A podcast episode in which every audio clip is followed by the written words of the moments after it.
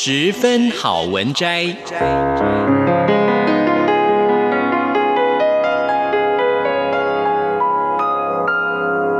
十分钟的心灵补给站。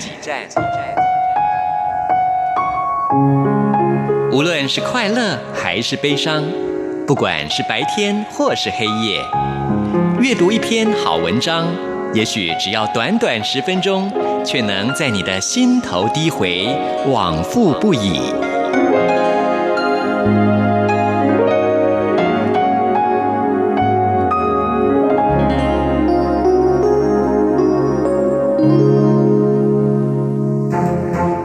寒冷的冬夜，刺骨的风吹进这岛上每扇忘了关上的缝隙，这块残破的焦土。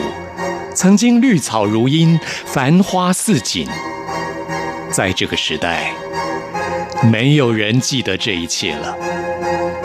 也不过一百年的光景，人们早已忘记这里的本来面目，连海都早已消失，只剩下被冻结的永恒孤寂。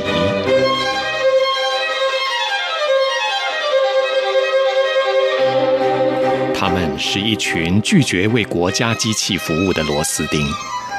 这个遗世独立的基地在荒凉的丛林最深处，最先进的追踪仪器都束手无策的所在。基地里一共有一百六十四位跟里奥·阿瑞斯差不多年纪的战士。阿瑞斯刚为基地带回他们接下来几天所需要的猎物。通过了密契式复杂的扫描程序之后，阿瑞斯终于回到了基地的核心结构。进入基地之后，阿瑞斯看见了一台又一台的飞行车，翅膀正闪烁着光辉。他第一次看见这么美丽的静止状态，因为他平常看见的总是飞行车在飞翔的姿态。那种锐气跟神速，在人们都还未能定睛细察的时候，它已经划破天空，消失得无影无踪。人们经常望着那远处的黑点，感觉不到自己的存在。这一瞬间，对很多人来说，都像是久远的梦境一般。那是多么的威武的存在，而多么光辉的机体，对于顽固的精神，最充满光辉的污蔑，也不过是如此了。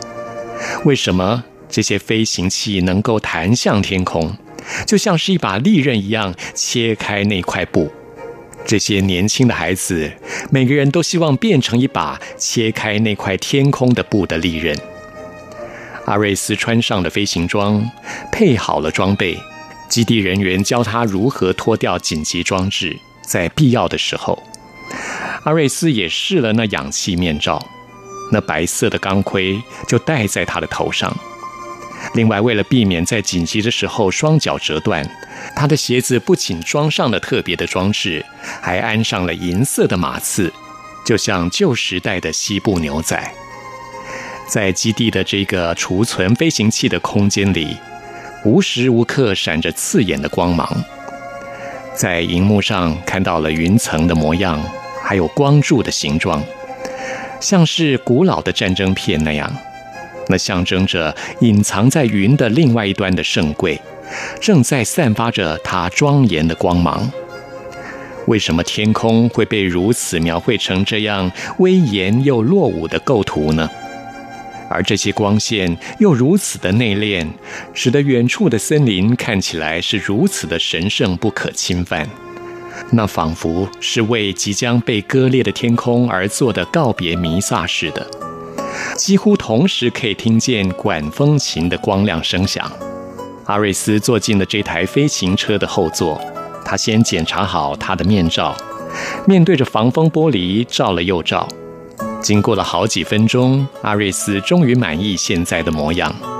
他跟操纵室用无线电对话，屡次因为信号太差，而终止了对话。在阿瑞斯膝盖下面有一个安全装置，已经解开了栓头，并且把黄色的钉环扣好。他检查高度计、速度计以及无数令人眼花缭乱的计表。在操纵室的指挥之下，阿瑞斯终于做好了飞行的准备。在两点二十八分，引擎发动了，操纵室给他飞行的讯息。这时候，飞行车以巨大的规模在周遭掀起了一阵风暴。两点三十分，阿瑞斯飞行车的引擎转速达到最高峰。阿瑞斯心中感到无限的幸福，想到日常的事物，地上所有的生物都在这一瞬间跟他告别。阿瑞斯将前往没有他们缠绕的世界出发，一种甜蜜的幸福感就油然而生。这跟他平常执行的猎物捕捉任务来说，简直是不可同日而语了。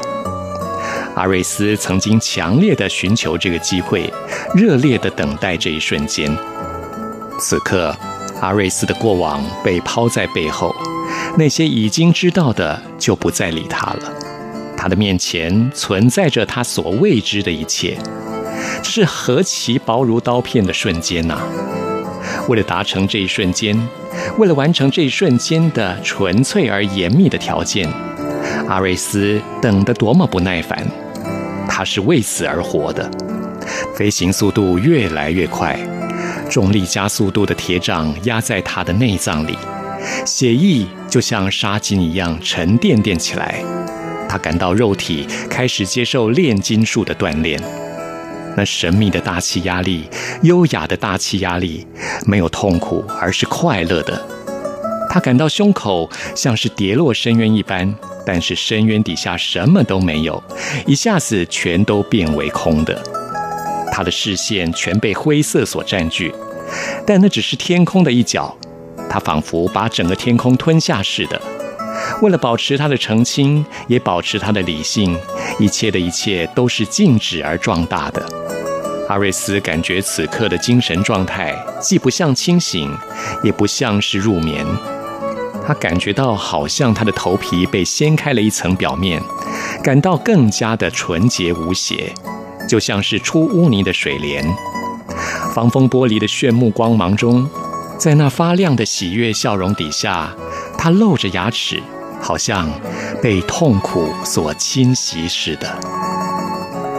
以上为您播讲的是冬夜的《永恒孤寂》第四章，谢谢收听，我们下次再会。